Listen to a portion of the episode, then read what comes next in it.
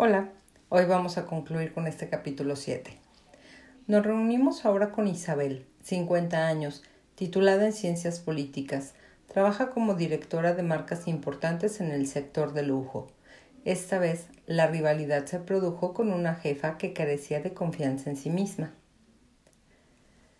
He visto durante mi carrera problemas de rivalidad femenina, sobre todo en un trabajo en Londres, con una administradora de red que me contrató y que después intentó despedirme porque se dio cuenta de que tenía menos experiencia que yo. Se sintió amenazada y pensó que le haría sombra y le robaría su puesto. No tenía ninguna intención de ocupar su lugar. En aquel tiempo había dejado muy claro que no quería irme de Inglaterra.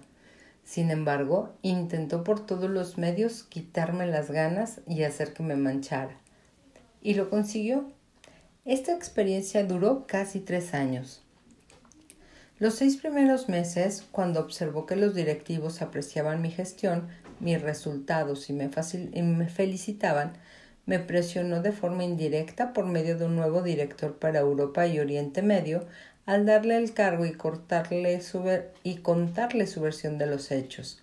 Como no me conocía, fue fácil meterle ideas en la cabeza y decirle de ti depende que se vaya, dado que has pasado a ser su superior inmediato, y endilgarme un plan de nuevo desarrollo de tres meses, su idea para menospreciarme.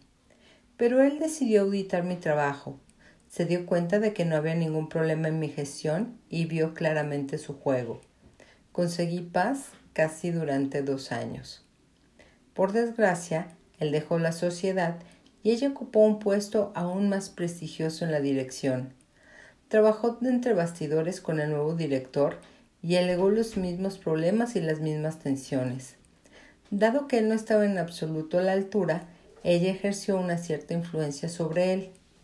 En la segunda fase de su ofensiva, fue muy difícil rebatir abiertamente, ya que ella usaba a esta persona que pasó a ser mi superior inmediato.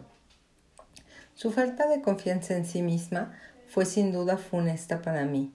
Llegó a ese trabajo por razones muy políticas, no necesariamente por sus capacidades, y lo demostró en muchas ocasiones al rodearse de inútiles y ser la única que sobresalía, cuando yo más bien busqué personas brillantes para formar mis equipos. Creo que un hombre no habría repetido todo esto hasta el infinito, habría sido más directo, ella esperó el momento oportuno para tenderme una trampa y vengarse. Los hombres también se sienten amenazados, pero he podido observar que se toman de manera diferente.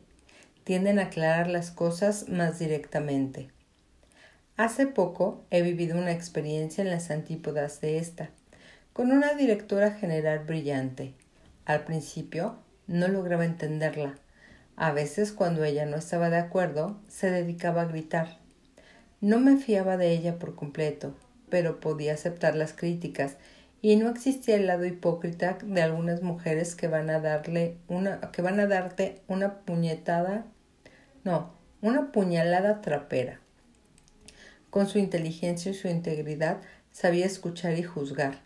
Reconocía que se le podían escapar algunas cosas y hablaba con franqueza. Tenía la suficiente confianza en sí misma, hasta ese nivel para dudar. Me gustó también esa ausencia de filtro que puede parecer desconcertante, sobre todo en una mujer, pero que la dota de una integridad que no he visto a menudo en este entorno y en especial entre las mujeres. Los consejos de Isabel para superar estas pruebas. Evaluación de competencias. Un modo formidable de recuperar la confianza en uno mismo es hacer, después de 15 años de carrera, una evaluación de competencias. Esto permite ver dónde se está, tener una visión externa del trabajo realizado y decirse, al fin he hecho todo esto. No está mal. No siempre nos damos cuenta y la evaluación nos permite posicionarnos, restablecer la confianza o reafirmarnos en nuestro nivel de competencias. La tutoría puede hacer que los demás progresen. Hago tutorías no necesariamente con mujeres. Si encuentro jóvenes que tienen capacidades para progresar, los motivo.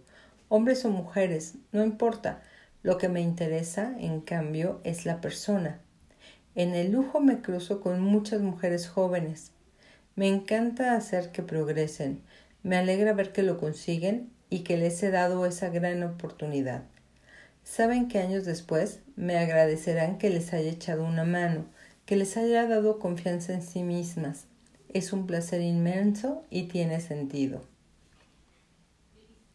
Lo femenino en entornos masculinos puede ser un auténtico estigma, un motivo de discriminación, sobre todo si se tiene una voz aguda.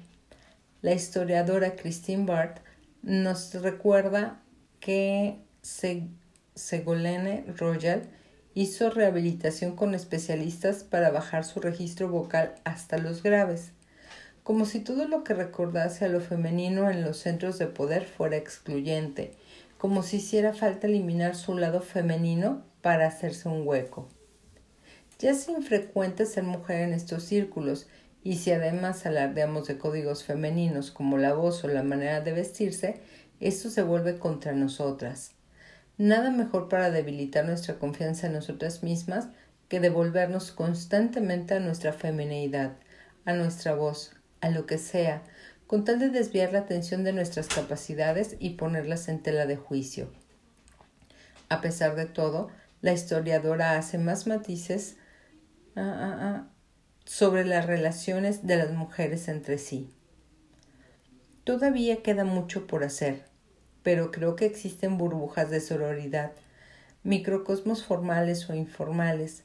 Hay muchas mujeres que se reúnen para ayudarse en casos de dificultad, que se escuchan, ya sea simplemente entre amigas o en asociaciones femeninas, cuyo fin es cultivar la sororidad. Muchísimas mujeres femeninas cuyo fin es no es cierto. Muchísimas mujeres mantienen viva la vida asociativa, por ejemplo, los sistemas de intercambios solidarios, los orígenes de la rivalidad.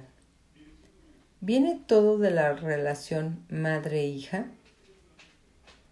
Las mujeres que tienen dificultades en el trabajo cuando están a cargo de otras mujeres, si no son ineptas, pueden tener un conflicto con la autoridad a secas, o como Annie, tener problemas que están muy arraigados en la infancia entran en juego varias hipótesis.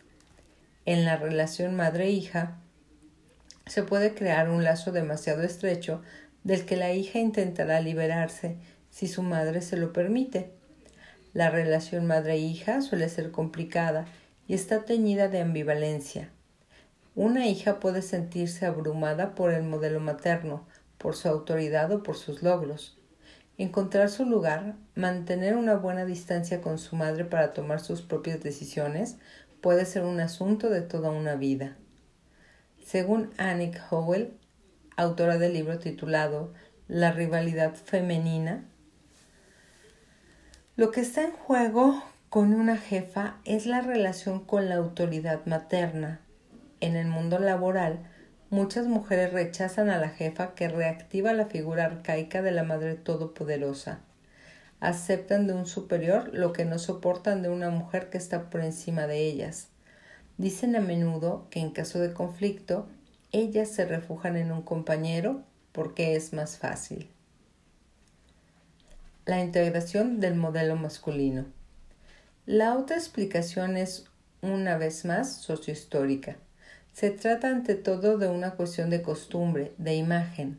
La rivalidad entre hombres en el trabajo se acepta y parece normal, casi sana, mientras que entre mujeres se estigmatiza.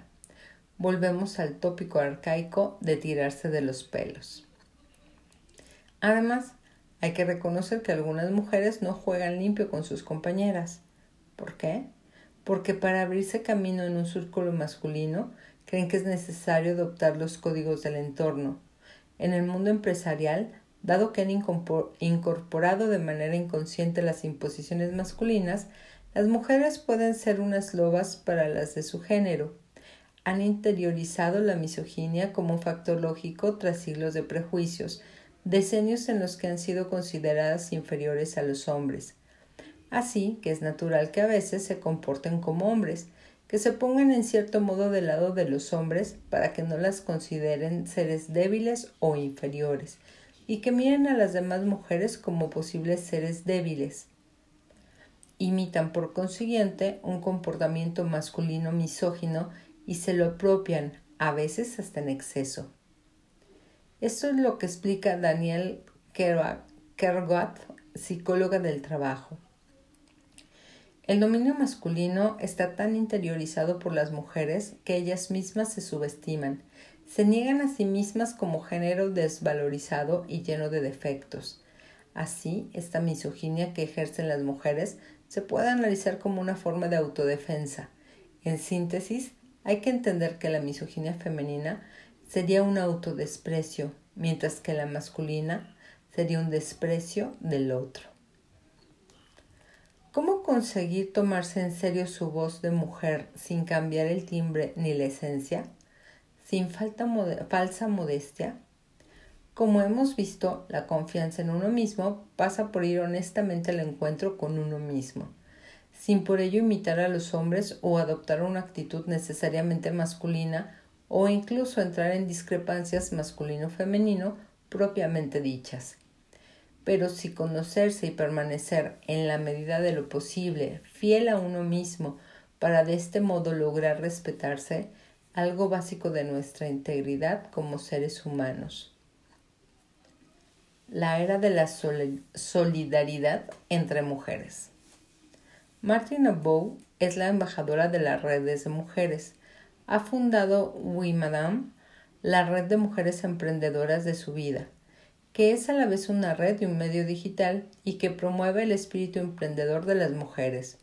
Para ella, la solidaridad se ha de construir y hay mucho que hacer. La conocimos a efectos del libro. Los hombres siempre han funcionado en redes, van juntos a los partidos de fútbol o al bar, mientras que la mujer siempre ha evolucionado en su hogar, en el círculo estrecho de su familia. De este modo se ha desarrollado una forma de fraternidad entre los hombres. Las mujeres necesitaban ponerse al día, necesitaban reunirse para terminar con la soledad y dialogar sobre sus experiencias profesionales y empresariales. En la actualidad existen en Francia más de 500 redes de mujeres. Creo que si dos mujeres compiten, se tiran de los pelos al querer conservar cada una el poder. En cambio, si hay cinco o seis mujeres, se forma un equipo solidario. No quisiera que idealizáramos esta nueva sororidad. Aún hay mucho trabajo, pero poco a poco se pone en marcha. Es tan solo cuestión de tiempo. La forma de dirigir ha cambiado mucho en estas últimas décadas, gracias a Internet. Las redes de hoy en día son el reflejo de un deseo de autonomía, de ganas de expresarse, la vida solo es cuestión de agradables encuentros. Siempre ha existido en mí una forma latente de activismo. Bullía en proyectos, quería ser un ejemplo para mis hijas, con objeto de que se graduaran y no se enfrentasen a estereotipos. Hablé con una de mis amigas, brillante, que trabajaba en una empresa de contratación. Me invitó a Women's Forum de Deauville, Deauville en 2000. Había gente de todo el mundo, Conocí a las mujeres que estaban al frente de First Femmes, una red excelente que acompaña a las mujeres en la creación de empresas, y ese fue el detonante. Algo se estaba gestando. Sentí una especie de despertar en las mujeres. En conclusión, los modelos femeninos existen, los veremos en el capítulo 10. Mientras tanto, libérate de la culpa. Si te sientes constantemente al pie del cañón, es porque se exige cada vez más a las mujeres, incluidos órdenes contradictorias. Adopta comportamientos masculinos reafirmándote. Conserva tu parte de la delicadeza. En el fondo de sí mismas, las mujeres temen tener que soportar la opinión de la sociedad. ¿Cómo encontrar la cuadratura del círculo cuando se es una mujer joven, llena de ímpetu, que llega al mercado laboral? ¿Cómo confiar en una misma cuando otras mujeres se sienten amenazadas tan solo por tu existencia? Ya lo hemos visto, la misoginia no está reservada a los hombres. Algunas mujeres se odian entre sí porque carecen de confianza en sí mismas, se comparan sin cesar, tienen miedo de no ser las favoritas. En el amor, Esto se refleja en los celos, en el trabajo, en el abuso de poder y en actitudes cuestionables. Esto siempre ha existido.